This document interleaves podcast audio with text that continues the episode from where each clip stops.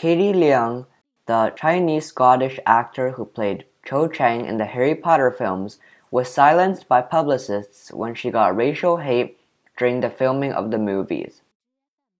She recalls Googling herself at one point, visiting a Harry Potter fandom site, and finding a bunch of racist comments about her.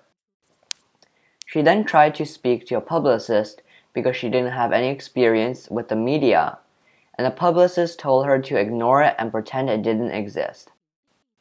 This stirred up attention on social media platforms, and people called for those responsible for the comments to apologize to the actress. People also thought that the publicist was wrong telling her to ignore it because uh, racial hate is like a very serious thing and you shouldn't just ignore it. That's all for today. Bye.